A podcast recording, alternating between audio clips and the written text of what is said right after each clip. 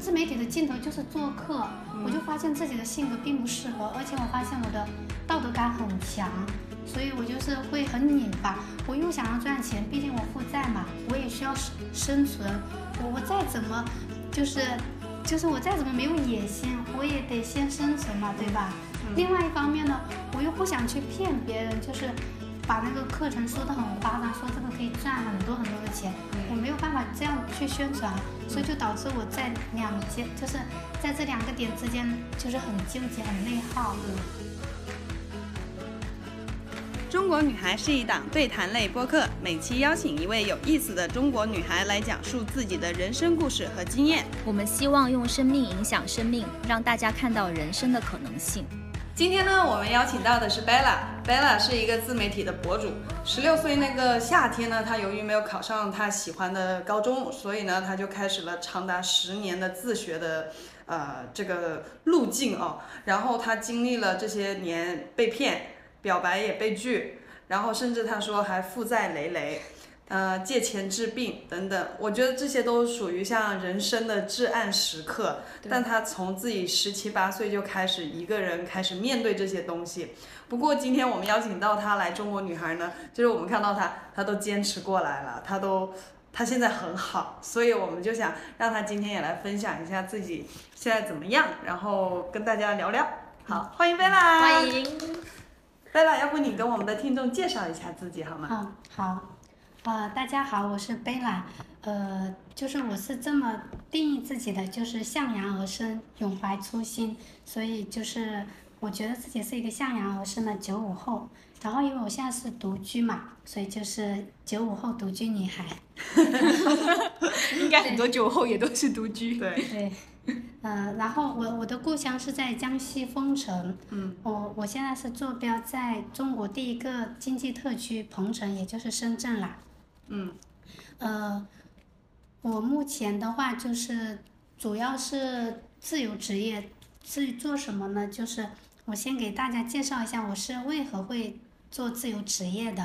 就是在二零二一年的十一月份，当时因为工作不是很顺利，然后我当时从事的是会计工作，但我一直不是很喜欢这份工作，因为我觉得自己就是对数字不是很敏感。对，然后我一直想要转行，但那时候我没有找到自己特别喜欢的一个行业，然后也不知道自己擅长做什么。但是我当时周末的话，因为经常会去做家教嘛，然后也做了一段时间，还挺稳定的。只是当时会有点累，因为我上完班马上又要去做家教，然后刚好那段时间又跟公司有一些矛盾，就觉得。就不想就产生了不想上班的念头，刚好我也我就是也不想做会计了嘛，又经常被老板 PUA 呀，然后就想着要不干脆就离职了吧。离职了之后，其实离职了之后我还是有去找工作，只是一直都没有找到合适的。然后有就是当时介绍我做家教的那个老师他就说，要不你就尝试全职做家教。我当时就觉得。就很惊讶，我在想，深圳还会有这样一个圈子吗？就有这样一个行业，我就去试了，刚好找到了好几个学生，我就觉得那应该是可以不用去上班了。嗯 对，就是其实就是这样一个契机嘛，我感觉在人生这个道路上，总会遇到一些类似于贵人，或者说有有一只手牵引你，就是让你就是有一个新的方向。嗯，对。然后我就这样，然后我是我是为什么会成为这个家教？其实我当时心里也挺忐忑的，因为我没有做过嘛，我也不是学教育专业的，加上我的学历也没有很高，就都是那种就函授啊或者自考的，不是全日制的。但是我有一段经历是学自学英语的经历，我自己自学了四年。就是因为这段经历，其实这段经历当时对我是没有任何帮助，甚至身边的人都嘲笑我，觉得我在做无用功。但就是这段经历改变了我的一个职业方向，我就是通过这段经历就进入了这个家教行业。嗯。因为如果我没有这段经历，我肯定不敢去教，因为我不会嘛。那即使别人把这个机会，就是，就是把这个机会给我，我可能也抓不住。对。所以我觉得。这个还是很重要。人家都说，就是说机会到你面前了，你也有，你也要有能够抓住的本事。嗯，你抓住了，对对用了四年。对对对，就是这样。然后我就进入了这个教育行业，成为了一名独立教师。但是后来呢，我就考虑到我，因为我是那种比较敏感，然后特别没有安全感的女生嘛，我就觉得万一这份工作不稳定怎么办？我又要去上班了。刚好那个时候我关注到一个叫小玉儿的博主嘛，其实我关注她很长时间了，她也是那种很励志的女孩。就受她的影响，我就想要尝试，就了解到了这个自媒体。了解了之后呢，我就想要尝试做自媒体嘛。嗯。我就觉得，因为我刚好也很喜欢写作，我又有很多经历，我觉得我应该是可以写出很多内容的。嗯。所以我就报了他的课程。嗯。但我一开始是没有报的，因为我以前被骗过，也被割过韭菜，就心理防御会比较强。就买那种课是吧？对对。哦。但是我又觉得。嗯，人家都说舍不得孩子套不着狼嘛，我就觉得我要赌一下，所以我就报了。因为当时他的课也不贵，就只只要九十九嘛，我就我就报了。报了之后就跟着课程学，但是当时因为家教也是刚做嘛，可能比较忙，我没有花太多心思在上面，所以第一年我都是在学习，几乎是没有变现的，就收入可以忽略不计。但是到第二年的时候，也可能是因为也是有一些契机嘛，然后我的。公众号就突然爆发了，我个人也成长的比较快，就到了今年，就二零二三年，刚好我这个，我我的那个家教工作没有第一年那么稳定了嘛，嗯，然后我就觉得，反正我的副业也做的还可以，我就把重就把重心转移到这这一块了，嗯，对。你那个自媒体那一部分是呃，算起来就是从二一年学习，然后二三年现在，你现在积累，我了解到是你主要是做公众号嘛，对吧？对。公众号上面粉丝现在什么规模呀？嗯，我的公众号的话，因为我现在有做两个 IP 号嘛，嗯两个 IP 号加起来有二点三万左右。叫什么名字？两个分别？哦，小号是叫上进的贝拉姑娘，嗯，大号叫丁贝拉的小窝。嗯，对。对对。对，我是从二一年的十一月底开始的，开始做的。但是我的账号是二零二一年四月份注册的，只是我当时没有学嘛，所以就没有做起来。那个时候只是当做生活记录。嗯。对，然后到现在差不多两年多了。我看到好像你最近哦，我特别关注你嘛，你最近是不是基本上每天都在更新？我看到基本每天都看到你的推文。对，差不多。对，好努力的。就是，因为这个就是你，你一旦开始了，就算停更也不能停更太久嘛。加上我有时候有灵感的话，我就会尽快写出来，不然到后面就没有灵感了。你能稍微介绍一下这两个号，你类似怎么定位，然后针对什么人群吗？可以。因为我本身我觉得我的经历应该就算是成长吧，所以我的主要定位是成长，然后辅助定位的话是自媒体经验和读书修行，但是可能更新内容的话会以个人成长和自媒体为主，因为因为做公众号的话，你主要得提供两方面的价值嘛，一个要么是情绪价值，要么是干货价值。对。那成长的成长和读书的话。其实都会涉及到一些情绪价值嘛。读书的话要看，如果你是写干货，可能就提供干货价值。嗯。但自媒体的话，它就偏干货价值多一些，因为你要就是教你写出来的话，别人可以从你的内容当中学到一些方法和技能。对。所以我觉得最本质的话就是要利他。对。对，这个底层逻辑就是要利他。明白。对，那说回之前，你我们前面介绍嘛，你最早期说十六岁的夏天没有考到你喜欢的中学，然后，所以十六到二十六这段时间你都是，就是自己去驱动自己学习，你这个学习动力在哪？因为像自学英文这种哦，呃，力宏之前也下载了那个 Duolingo 学广东话，你现在还有在学习吗？现在应该已经不不太需要学了，OK，就基本上它上面教的我都会了。哦，厉害厉害！但是总之驱动自己学习语言这个事情，其实还是挺难的。是的，就是尤其是你没有直接的这种反馈，呃，没有直接正反馈的话，对，或者一个练习的对象这样子。对对，你是怎么去保，这就是驱动自己不断的学习呢？嗯，其实。其实我觉得有主要有两个原因吧。嗯。第一的话，因为我感觉我本身是比较喜欢学习的那种人，就是因为因为当时当时我就是没有考上重点高中嘛，我嗯只是考上了一所普通的高中，但我家庭就比较重男轻女，他们就觉得你没有考上重点高中。去读书的话就很浪费钱嘛，觉得女孩子没有必要读那么多书，但是我内心就会觉得不甘心，我就觉得我不应该是这样的呀，我的命运不应该这样子。嗯。对，然后我就我就觉得那没有关系，我我我没有办法去学校学，但是没有人可以控制我的行为呀，我可以自己自学，所以我就开始一开始的话我是自学高中的知识嘛，我我比较喜欢文科，所以我就去自学文科的知识，后面的话我就去提升学历，学就是函授，就是就是去去报那个函授的大专。我之所以选择函授，是因为我要上班嘛，没有人给我学费，我要一边上班一边上学。如果我选择全日制，我可能就没有办法工作，就会压力更大一些。所以算起来，十六七岁你已经开始自己赚生活费，给自己交学费，对，就自己生活费这些。哇，对，但是就是我觉得我当时的认那个认知还是很低的，嗯不然的话我其实会有其他的方式，可能会比现在更好一些吧。嗯因为我当时我当时为了就是去提升学历，其实也被骗过，因为当时一开始肯定是要先交学费嘛，我就去。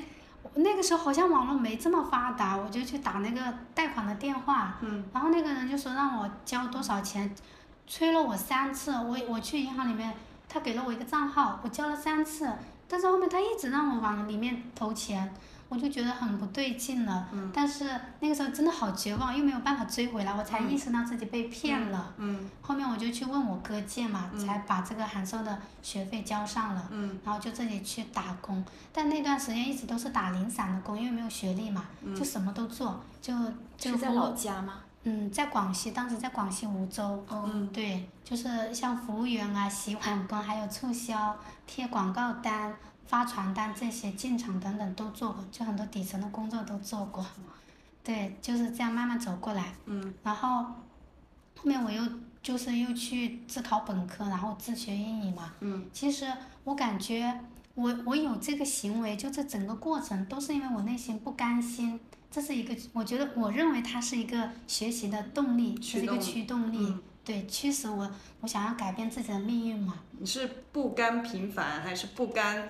呃，因为自己是女生而被到重男轻女，是不甘什么具体？嗯，我觉得一方面是不甘平庸吧，因为原生家庭的影响，我的我感觉我是比较要强的那种，嗯就是要做就要做到最好。另外就是也，就是觉得凭什么女孩子就不能读书呢？就是觉得这种太不平等了。嗯对。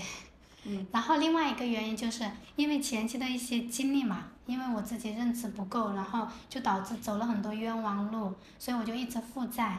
因为负债加上我又要生活嘛，我就必须得努力。嗯我如果不努力的话，就我努力了可能不会成功，但如果我不努力的话，只会比现在过得更差。这也是一个学习的驱动力。嗯，主要有这两个原因。明白。然后就到什么时候大概来了深圳，然后开始走上这个自媒体之路呢？哦，我是我我我觉得我的经历还挺狗血的。嗯 就是我一开始是在，就是我提升学历那段时间是在广西梧州嘛，嗯但是真正开始拿到学历，从事第一份正式工作的时候是在广西南宁，嗯那个时候是二零幺八年吧，我在南宁待了两年，待到幺九年的五月份，嗯当时我哥介绍了一个同事给我，嗯就是是他的一个同事，然后我当时是想要向他请教考研的这个知识嘛，因为有考研的打算，然后就认识了那个男孩子。嗯后来就聊了一年吧，觉得这个人挺好的，就我感觉是我比较喜欢的一种类型。嗯后面我就对他产生了好感，嗯慢慢慢慢就喜欢了，嗯，然后我就向他表白，但暗是他拒恋 对但是他拒绝我了。嗯 拒绝了之后，但是他是很婉拒，那个时候我可能也很懵懂，我不知道那是拒绝的意思嘛。嗯 然后，然后我又很想出去闯荡，嗯我哥就说：“那你出去啊，你现在还年轻，你要是不去，以后可能会后悔。嗯因为那个男孩在广州嘛，当时我哥也在广州上班，嗯然后我就离职了，嗯就是很突然，我领导都一直劝我不要冲动，嗯嗯嗯，但是我那个时候就很为爱决做爱绝呀。对，我觉得那时候的自己真的太冲动了。嗯然后我就去了嘛，去了之后，我又再当面又向他表白一次，我觉得我好有勇气。纯爱战士。对，然后又被他拒绝了。嗯拒绝了之后，我本来想回广西，因为那个时候工作也不顺利，感情也不顺利，生活也不适应，我就想着要不回去吧。可是就像我前面说的，我是一个很要强的人嘛，我觉得我来都来了，我就这样回去，就太没面子了，而且也不像我的一个做事风格，所以我就咬咬牙，然后就在那里，就就是继续做下去，也没有离职，也没有离开广州回广西嘛。嗯对，然后我就一直坚持，坚持到二零二一年的四月份。嗯那个男孩他他过完年，二零二一年过完年他就离开广州了。嗯。他也是离开广州去追另外一个女孩子，那现在肯定也没追上。对，我我我觉得那个男生应该是他的贵人，对吧？如果没有这个男生，你就不会来大城市，然后有对见更多的视野，对看更对。对，我在文章当中也提到了，其实他是回头给他包个红包。谢谢您了。对，虽然我他拒绝了我两次，但他从来没有伤害我，他也没有说就是不喜欢我还要吊着我那种，所以对于这一点我还挺感谢的。而且如果不是他的出现，我可能不会来大城市，我也后面也不会来深圳，就不会有现在的丁贝拉。所以我觉得都是一种感觉，也是相当于是我的贵人吧。他可以说是我人生当中最大的贵人。嗯，谢谢您了。如果您在听的话，也不知道他玩不玩这个。发给他，发给他，直接发给他。好吧，对，然后就是到了，就是他离开广州之后，我也我就觉得，刚好那个时候我也不想待在那家公司了，因为那家公司虽然我也是做会计工作，但是经常要打杂嘛，就是要搞水果餐、打扫卫生这些，嗯，就我就觉得特别没有嗯。价值。对，我觉得我也不像一个做会计的，加上公司的氛围，我融入不了，因为我性格比较内向嘛，然后公司很喜欢聚餐啊，还有我就是 做就是说话那些很喜欢开玩笑那种，我我每次感觉待在公司我都如坐针毡，就很很不自在，所以我后面就离职了。离职了之后，其实有在广州找工作，但我我也觉得好像是一只手在牵引着我，就是找不到合适的工作。嗯然后我就想着，要不去深圳嘛？因为本来我一开始就是想来深圳的，只不过因为那个男孩，我先去了广州。嗯对，然后我就在深圳投了简历，刚好也找到了工作，嗯，我就直接就是通过那个货拉拉嘛，就人和东西一起过来。哇，对，好爽快。对，就这样，然后就就是当时当时当时找了一天过来面试，面试完了之后就回去打包嘛，打包东西，第二天就过来深圳了。嗯而且我当时我当时是面试完了之后，面试完了之后直接去找房子。嗯。不过当时我哥也在深圳出差，其实其实我哥是我人生当中贯穿我这所有经历的一个见证人。对呀。因为我在南宁，因为他原来在深圳，后面去了广州，再回到广西，而我跟他是相反的路线。哇。对，所以所以我的我，而且我的每一次人生转折，他都刚好在现场。嗯。当时我在深圳找房子也是他陪我找的。嗯。然后找到房子之后，我就回广州，他回广西，因为他出差完了嘛。那你要不要也谢谢哥哥？对，要谢谢哥哥，真的，他是我，他也是我的贵人。如果没有他的话，我也不会认识那个男生。记得发给哥哥啊。对，对，然后就是这样，我就来了深圳。嗯。当时的话还是在上班，因为那个时候我也不知道有自由职业这种，我就是我对自由职业没有一点概念，就好像没有见过这个东西一样。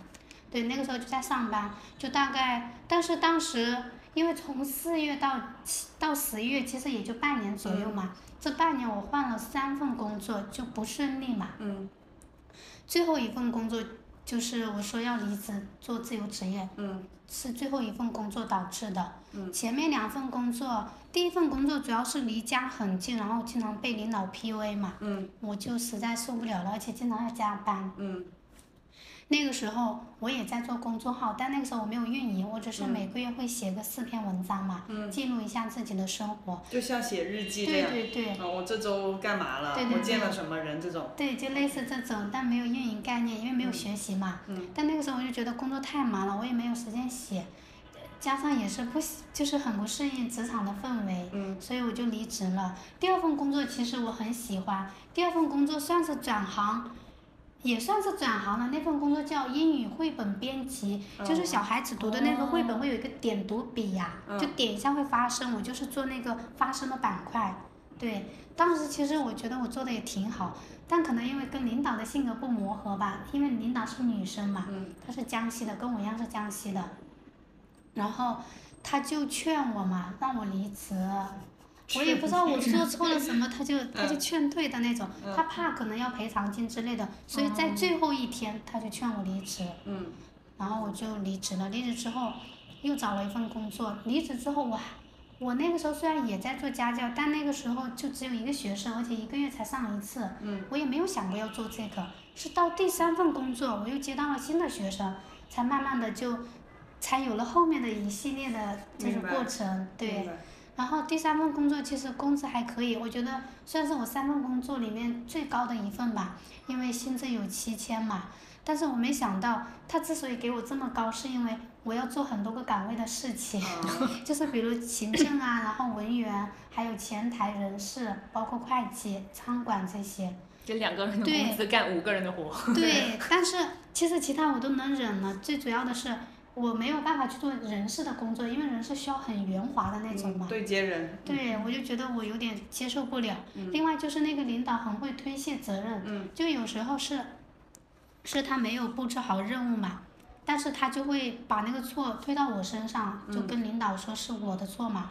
我就觉得这个领导太没有那个责任心了，所以后面也是我自己主动离职的。我发现好像所有我不喜欢的工作都是我主动离职的，我喜欢的呢，人家瞧不上我。嗯，没事。对，然后我就觉得我可能就真的不适合职场吧，刚好那个时候就有个契机嘛，就刚好在做那个家教工作，也蛮稳定的，然后又萌生出了去学习自媒体，就想那个时候我是没有意识要把公众号做起来，是在后面我也会经常去了解这个自媒体嘛，我也一直关注那个我你是看到别人说赚钱这个东西，所以去吗？还是？其实也不是，因为我喜欢写作，一开始我不知道它能赚钱，我只是听别人说它可以发展成一份职业嘛，就是可以作为一份工作长期做。那我觉得这个好像还蛮适合我的，我也很喜欢文字嘛，所以我就再来还不用去报课。对人。对，而且不用，就是我我想不想接触人，在我自己，就不需要被约束。嗯嗯对，然后我就去学了，学了之后，其实第一年我也不知道它是能够赚钱的，是到第二年我的工作爆发之后，就有好多人找我合作嘛，嗯，投然后我就广告是吧？对投广投广广告，还有一些号主也会跟我合作，然后我才发现原来做公众号是可以赚钱的。但其实就是因为你知道了这个之后，你内心就会有一些其他的想法了，你就会开始 如何系统化的做这个东西，是不是？对，还有就是也会有一受些权衡的东西。对，另外就是也会受到一些不好的影响嘛，就是这个圈子太浮躁、太功利，然后你的心很难静下来。嗯，对，就是这样的。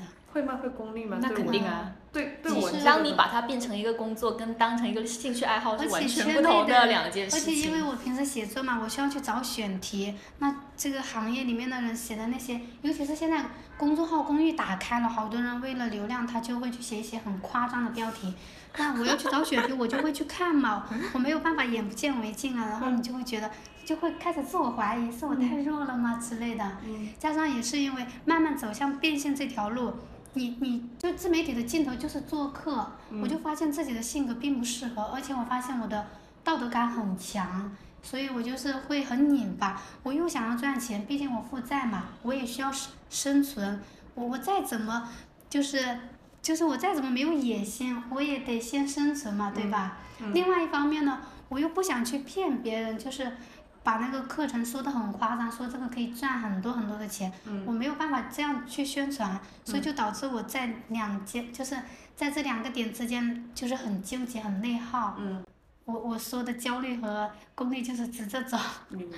对我感觉他好神奇，他就是很波折人生，但正如他说的，冥冥之中又有一双手在推引着他往更好的地方，或者是嗯适合他的地方去走。对对，就是有时候感觉是被推着往前走的。然后落到这个自由职业这个这个公众号写作这个层面上，你现在做公众号这个东西，我我其实这次约你播客的时候你也聊了嘛，就是你的行程挺满的，你现在的行程表是怎么样的？哦，我的行程表，我先说一下我每天大概是怎么规划的哈，再说一下我对这个事情的看法。嗯，对，好，我一般的话，因为我我现在还没有办法做到早睡早起，因为平时太忙了嘛。嗯然后我是一个很有强迫症的人，如果我手手头上的事情没有做完，我就不会停下它去睡觉。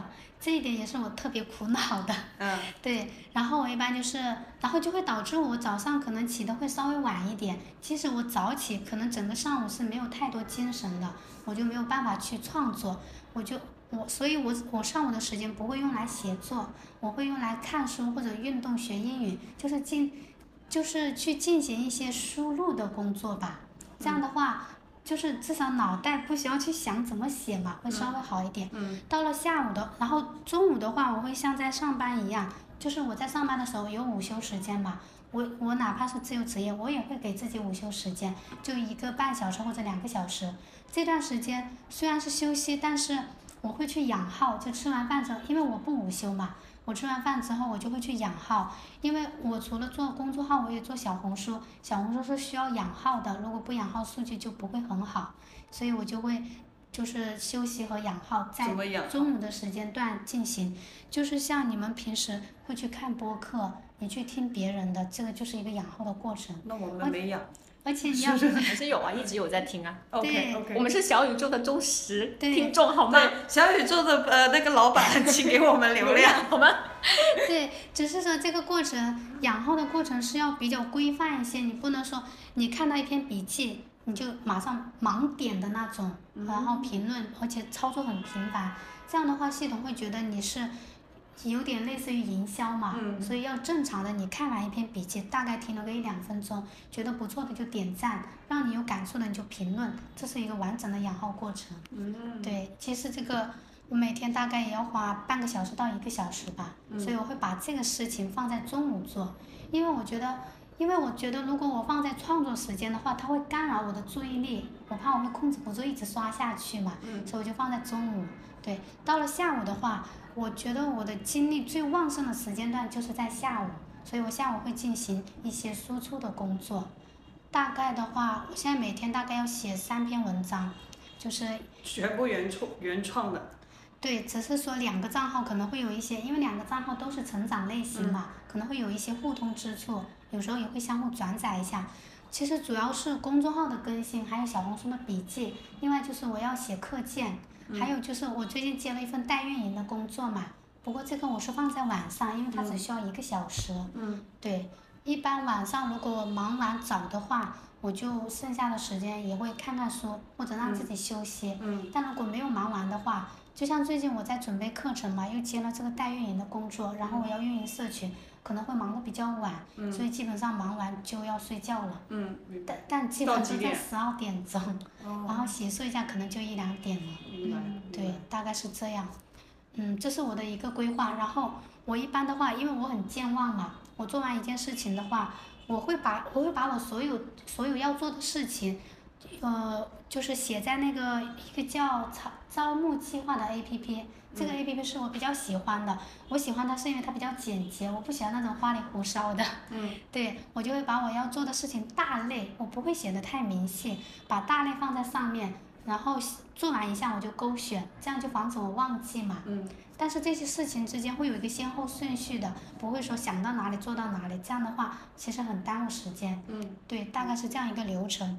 然后对于日计划，其实我个人不是很喜欢做计划。我看别人就是会用那个飞讯啊，或者什么时光，就是有个叫时光飞絮的 APP，好像是叫哦时光序，嗯他们会做的好详细。其实我不是很喜欢这种类型，因为我觉得一天当中你肯定会有一些突发的意外嘛，这种你你没有办法，就是你不可控的嘛，所以我不会去这样做，我只会做一个大概。另外就是，我是一个不喜欢约束的人，如果搞得太详细了，我会有压力，就反而会干扰我去做事情。嗯。对，大概是这样。虽然他没在企业工作过，但这就是 OKR。对，对，只要把自己的目标写一个目标方向，完成它就 OK 对，就。会设置一个大方向，只要大方向不偏移就行。对。对，哎，那你会有那种就是很烦躁、不想干活的时候吗？哦，会的，我感觉，不过这种情况大多都发生在上午，因为我说了我上午精神不好嘛，这个时候我的情绪是很容易受波动的。比如别方别人来找我，因为经常会收到读者提问嘛，然后读者来找我提问的话，我一开始可能还会挺有耐心的回复，但我发现他就一直问我，因为我明确有写一篇文章是一对一咨询服务的嘛，嗯，他问我的问题已经超过了我能够接受的那个时间，比如超过十来分钟或者半个小时，我就会觉得他应该去预约一个一对一咨询嘛。应该加钱。对，但是他没有这个意思，然后我又是那种，我前面也说了，我道德感很强，比较拧巴嘛，我又不好意思开口，但是呢，我又觉得他浪费了我的时间，我就整个人很狂躁了，嗯就会开始不耐烦。就内耗自己。对对对对，然后就是我可能一整个上午都没心情做事了。嗯。不过还好，我上我的创作时间不会安排在上午嘛，其实也是因为我知道自己的一个性格情况。嗯。对，然后写作的时候，有时候如果我我没有提前列好大纲，或者说写到中途被打断，可能也会有点焦躁。但这个时候我可能就不会强迫自己继续下去，我就会出去走一下，嗯就是让自己心静，再回来写作。嗯就是我不会说为了一定要完成那篇文章，我非得让自己就把自己摁在椅子上，嗯 因为这样其实你写出来的文字就没有灵魂，其实不会有很好的效果。嗯嗯，就大概是这样的。对，创作还是一个很痛苦的事情，对真的就是像。我觉得每天你要把自己脑子里面想的东西变成文字给，然后让别人理解你，这真的好痛苦啊！说到这个，真的我我最近特别有感触，可能是因为我做了很多账号，然后一下子就变得很忙嘛，事情又多，我有时候会有点感觉枯竭了，被抽干了那种，甚至有时候看到文字会有点就是恐惧。但不是说我讨厌写作，而是一下子因为一直在输出嘛，嗯没有一个很好的缓冲时间，就让自己大块的休息时间，我就会产生一种对文字的厌恶感。嗯不过这种都是短期的，我休息够了，我又会恢复能量。嗯还是很佩服你的。你你呃，力宏之前也做了一个他喜欢那种奇门遁甲、金刚经那种东西，他之前小红书还弄了个号写，哦，那那个我其实并没有把它当成一个号在写，但是也我只是偶我只是偶尔想到什么我就发上去，类似一个记录的号。其实我觉得这种还挺好，因为这种没有压力。没有压力对对，这种所以其实，断更了。但是这种有时，但是这种有时候会无心插柳柳成荫的，对也是，对。我们还没等到那个。还没等到那个时候，你主要更新什么内容啊？就更新一些国学、传统文化哦相关的，这还有一些好专业哎没有不专业，就还有日常的一些生活的感悟。但我感觉在小红书上，其实更重要的是图片的质量。哦，对，而且他们喜欢看干货，图片要好看。好看，然后要马上告诉我一二三做什么，嗯对对对，这种类型。这也是我为什么不喜欢小红书的原因。其实我除了做公众号，我也做小红书，而且我做了三个号，三个号是不同的定位，但是这三个号合计就每个月的累计收益都不如我一个号的，就是一个公众号的收益。嗯我觉得可能也是因为我在他身上投入的心思不够多，就是虽然执行力可以，但是我不够深入研究，明白。因为我不是很喜欢的。说实在的，如果我不做自媒体的话，我是不会去下载小红书的。嗯，理解。对我最不喜欢的三大平台就是小红书、抖音和知乎。幸好我们都不会发在这三个。本来不然就邀请不到他了。对对，就但是视频类就这种博客的还蛮喜欢。对，小对小宇宙，我们又给你安利一个这个博主，我们要带他入坑了。对我昨天已经注册了啊、嗯 好，那那其实我还关注到你的那个呃文章，最近写的比较多的是被动收入这个方向的东西。然后前面你也说了负债嘛，其实，嗯，我还想请贝拉今天今天来的有个原因就是。我们我之前跟力宏讨论一个叫反精英主义，就是我们觉得现在大家吹捧的是可能要很精英的人设，就是他是什么大厂的管理层，然后或者他年入都不是百万了，是要千万了啊、是这种水平了。但这种东西很虚无缥缈。但我在贝拉的那个文章里面，我看到的是很真实的东西，因为他真的会细化到他呃，他闲鱼这个月卖了几百块，他会写出来。然后他这个小红书刚刚说很收入很小，几十块，他也会记录上去。就我觉得他整个东西很真实，他而且他我我无意冒犯你，但是我觉得他起点真的是很低的一个人，但是他正在努力向前。而且像被动收入这个点子哦。其实，在嗯大众里面，我感觉可能百分之七八十的人还做不到这个思或者根本就没有把这个东西放在自己的呃规划里面。对他没有意识到这个重要性。其实大家是应该要做一些产生被动收入的东西，甚至说说搞笑一点，就是税后收入，就是你睡着觉都还在赚钱的东西，这种东西是要有的。所以，要不贝拉你也讲一讲什么是被动收入，然后被动收入对你本人的重要性体现在哪些地方？好，我先我先对你刚刚说的那段话表达一下我自己的看法，我再来说这个被动收入。就是你刚刚说到一个真实性，其实有很多同行他们都觉得我太实在了，嗯所以赚不到钱。因为因为很多人是不会写的那么详细的，甚至把自己的收入给展示出来。这种的话。其实我也发现了这个点，我发现我的读者，他们有问题会来找我，但一涉及到付费，他们就会退，就是不会再跟你进一步交流。嗯。我就觉得可能是因为我一直就是太过于就是太太实在了吧，我老是写那些不管能不能赚钱，能赚到多少钱，难不难，以及我自己赚了多少钱，我都写出来，就给读者一种错觉嘛，他们会觉得我其实没有什么能力，而且会觉得。即使跟着我学习也赚不到钱，嗯所以其实这是一个，就是这其实对于一个自媒体创作者来说是很不利的。嗯但是我前面也提到了嘛，我的性格就是这样的。如果要写那种很虚假的东西，我不知道要怎么去写那篇文章。嗯所以，所以我我昨天也跟我的一个闲云老师聊到过这个问题，他就跟我说，他说人性就是这样的，人性都是慕强的。他说你只要做好你自己认为对的事。其他的，你总会吸引到一些观点跟你一样的人，就没有必要去纠结或者内耗这个事情，也不要怀疑自己做的是错的。没错，对对，没错，然后对，然后我来说一下这个被动收入啊，就是我所认为的这个被动收入，就是说没有工作的时候也是可以有收入嘛，比方说。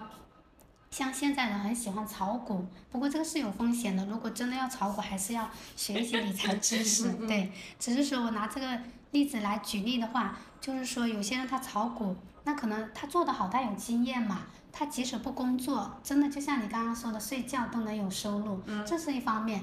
其实还有一种是，因为前面你也说到了，有些人他可以就是月入过万，年入千万、百万，这种的话，其实我感觉。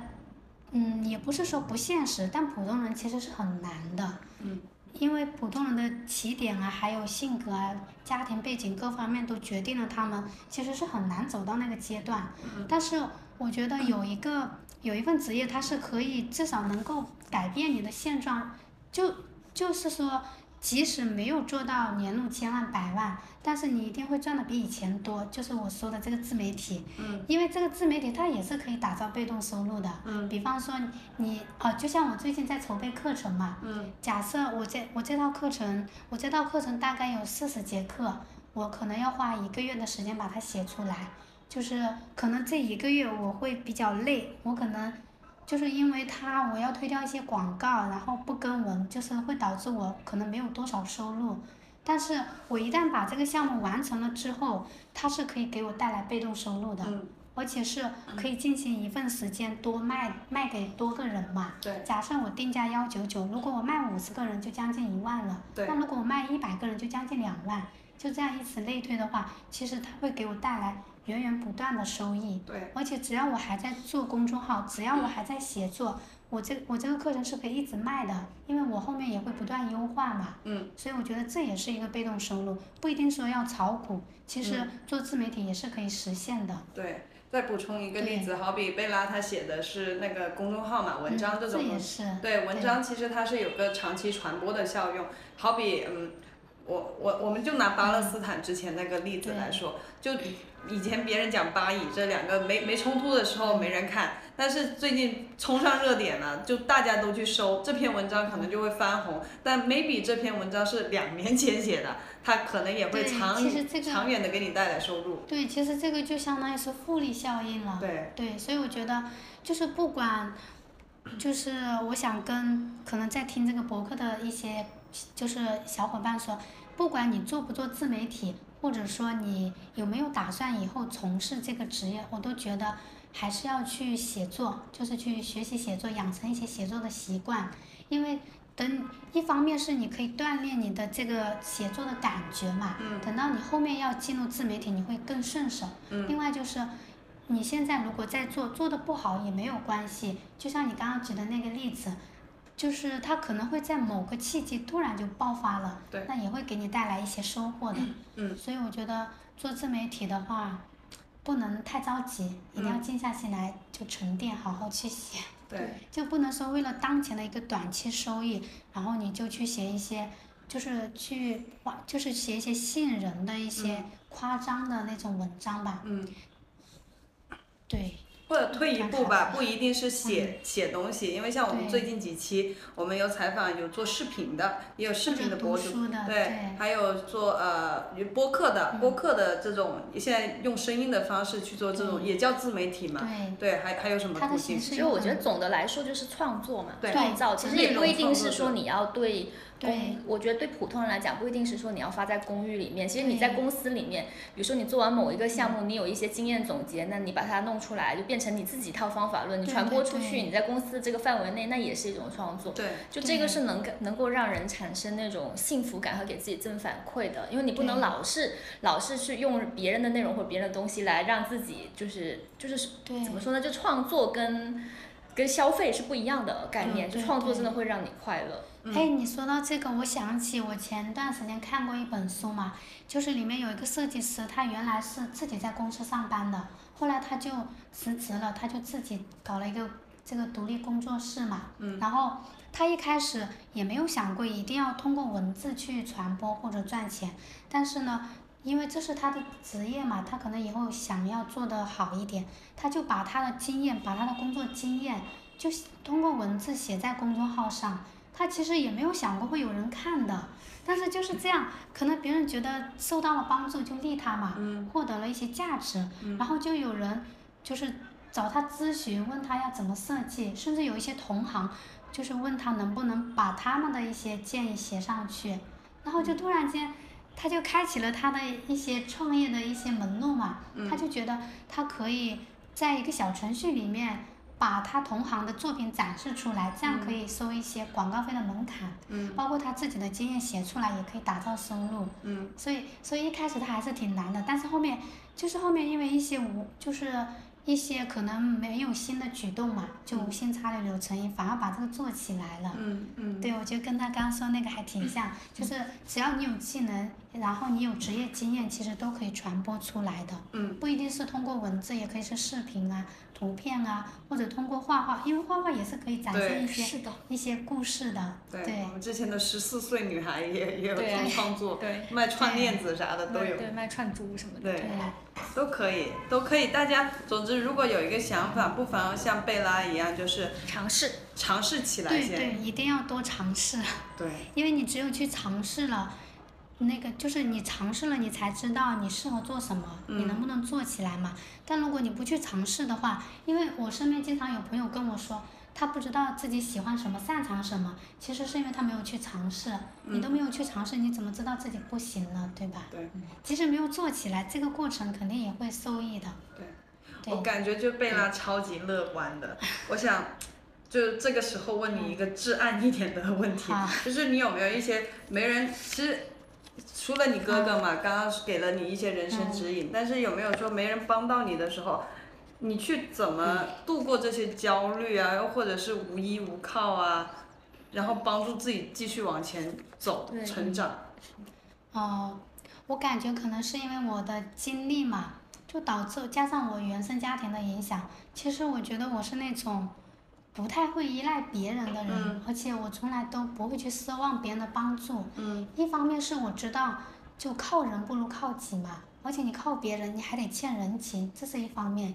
另一方面就是，可能因为我的原生家庭影响，我总觉得自己不值得被爱，我也不觉得别人会来帮我，所以我也是一直就是靠自己比较多。嗯，谢谢。嗯然后就是这这是我的一个观点哦，就是，但是我一般如果真的遇到困难没有人帮我的话，当然我内心可能是渴望别人帮助，只是我不会去奢望。嗯那如果我遇到困难的话，就首先我会先看一下，我我举个例子吧，嗯就比如说我嗯前段时间，哦前段时间我接管也不多，然后数据也不是很好。其实数据不好的时候会影响各方面的一个收益嘛。嗯然后呢，我其实内心还是会有点焦虑，毕竟我负债嘛。如果我不负债的话，可能就觉得也没什么，都会有一个低谷期。嗯但是呢，我知道我焦虑也没有用，然后我就去，就是去写作，就是去一些能够快点 赚到收益的一些平台，比如头条啊，因为头条是不需要粉丝的嘛，你只要写了就会有收益。还有就是会去找一些类似于这种代运营啊、排版助理的工作。嗯另外就是也多去，嗯，我之前也做探做那个大众探店的，嗯，对，我也会去探店，去做一些线下兼职。嗯就是我会看一下自己身上有哪些闪光点，适合做什么，或者喜欢做什么，然后我就去做。如果我不会，那我就去学，嗯学了之后就去行动，然后在这个过程当中不断的跟进完善自己，嗯慢慢的可能又会出来一个新的技能。嗯就这，就大概是这样子的。因为我觉得，因为我身边其实有时候他们遇到困难也会来，就是向我倾诉啊，然后我也会跟他们说这些。但是呢，可能就每个人的性格不一样嘛，嗯有些人听了他还是觉得焦虑。嗯但是我自己的话，我也是焦虑啊，但是我知道焦虑没有用，嗯还是要行动。对，还是要行动。所以我就是这样子去安慰自己，去就是去鼓励自己，驱使自己去努力的。我感觉他把那个不依不挠，我刚刚听着他讲这段话，把不依不挠这四个字具象化了，我看到了。这叫不屈不挠啊，吗？不屈不挠，OK，不屈不挠，具象化了这个东西。还是很了不起的，真的就是很多人都会沉浸在情绪里面，但真的能在带着情绪去行动，我觉得这是一个很了不起对，的就是我经常也会被身边的人说，他们觉得我太敏感了，就很容易，就是很容易内耗，很容易胡思乱想。其实我觉得也是这样，但我觉得我有一个比较好的点，就是我想归想，但我不会停下手上的事情。嗯 对，就是说我不会一直在那里想，然后不去做事。嗯只是说我可能我忙，我是属于那种忙的时候我很专注，嗯但我一旦忙完了，我又开始想那些事情，是这样的。但是敏感和内耗，我觉得不是坏事情。其对，实我觉得其实也不完全是缺点对，不然你不会去写作、思考。对我也觉得，创作人就是需要敏感一点。对，对，因为有时候可能你在路上，别人说的某一句话、某一个举动，就会触发到你的灵感点。就就可以写一篇文章了。对，然后神经大条的人就是 哈哈，笑过了，对。还真的是，就前段时间，我就跟一个快递小，就是在快递工作的一个小姐姐嘛，就跟她聊了一些话题。她也是说自己很迷茫，我就把我自己的故事告诉她。然后跟他聊完之后，我就写了一篇文章，那篇文章还爆了，谢谢快递小姐姐。谢谢她给了我灵感。今天是感恩节。对，其实我觉得写作就是要，就很多人会觉得没有东西可写，但写作，它其实不是没有东西可写，主要是看你有没有一颗善于观察的心，就是你你日常当中，就日常生活当中的所见所闻呐、所思所感都可以写出来。嗯嗯，我看 Bella 公众号，其实他中间有写过一句话，就是我很喜欢，就他写已经很多篇了，写到你的心坎里面对。这一句我真的很喜欢。其实他刚刚描述的背景很多跟嗯我其实是重合的嘛，像我其实也出生在农村，但我我也是重男轻女的家全看不出来，我觉得你对，很就我我是纠正过来了，你可以理解，你也会变成这样子。就是我幸运是我妈妈把我带出来，就是像你哥哥一样引导着我，就是我妈妈把我引导出来，然后一步步走到今天吧。难怪你会做这个节目，我觉得为什么你会那么执着呢？是有个，因为其实我之前找他帮我拍那个深圳人视频，让我让他在路上找人拍，因为我拍不了嘛，那时候太忙。然后他，但是这几年我加了微信，我有类似观察他，我看到这妹子，哎，还继续努力着。哎，话说回那句话，对，我很喜欢贝拉写的那句话，就是这些年我走得很慢，还走了许多弯路，但是我从未后退过，也没有抱怨命运不公，而是踏实勇敢地往前走。就很动容，我听完，对听众也可以留下你的想法。听完这句，对对，请问你怎么写出这句话？啊，其实我觉得这句话不算是金句吧，正好就是有发自发自内心的一种感触。嗯嗯，对但真的写，对，因为我觉得他就是很像我的一个人嗯人生的这种，就比较适合我这句话，感觉就是我的一个人生写照。嗯，对，所以听众们就是你们可能当下有东西不顺的话，就别着急，可能就是真的走得慢一点，但路还没路还早，真的，你也得活到一百岁啊，朋友们。对我当时写这句话的时候，是因为可能因为我看了一本书吧，就突然有灵感。我看到那个房琪，房琪的那本书叫什么？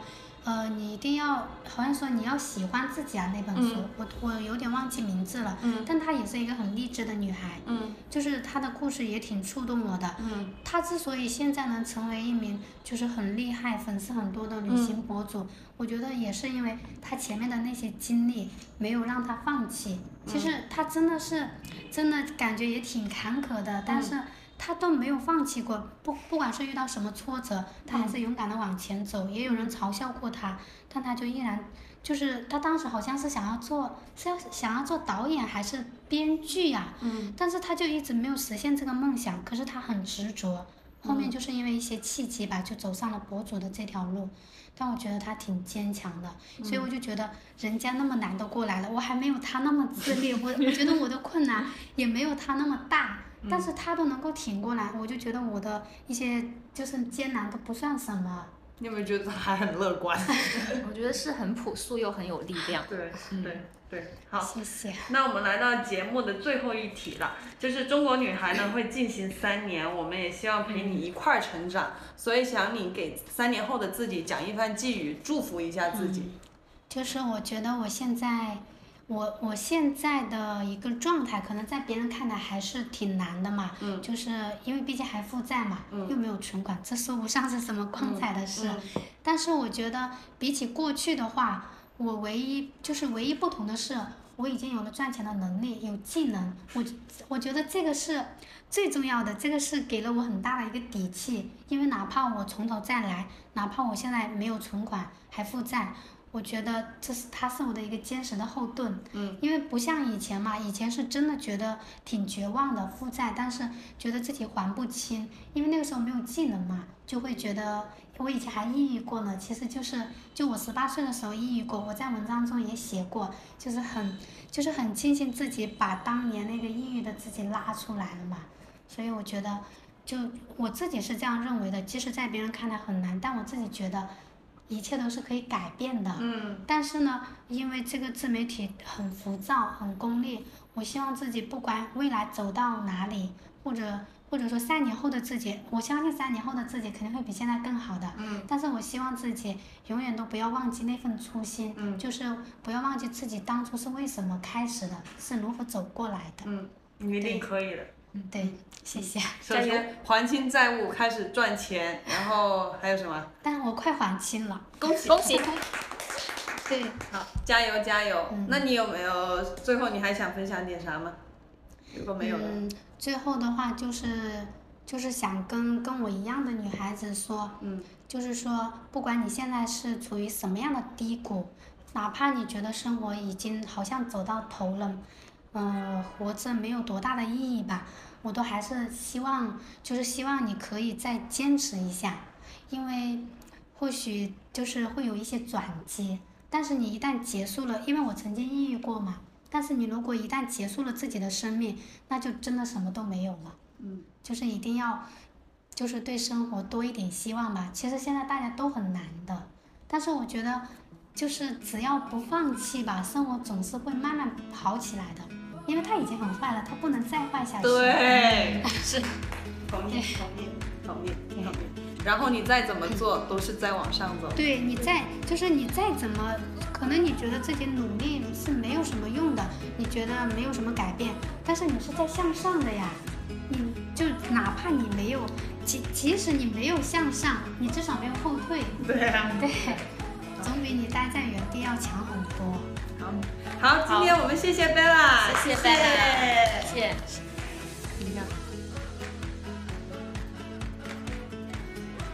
中国女孩非常需要你的支持，订阅、点赞、评论、转发都会对我们特别有帮助哦。欢迎大家在 Show Notes 找到我们，添加我们的微信，与我们交流和共创。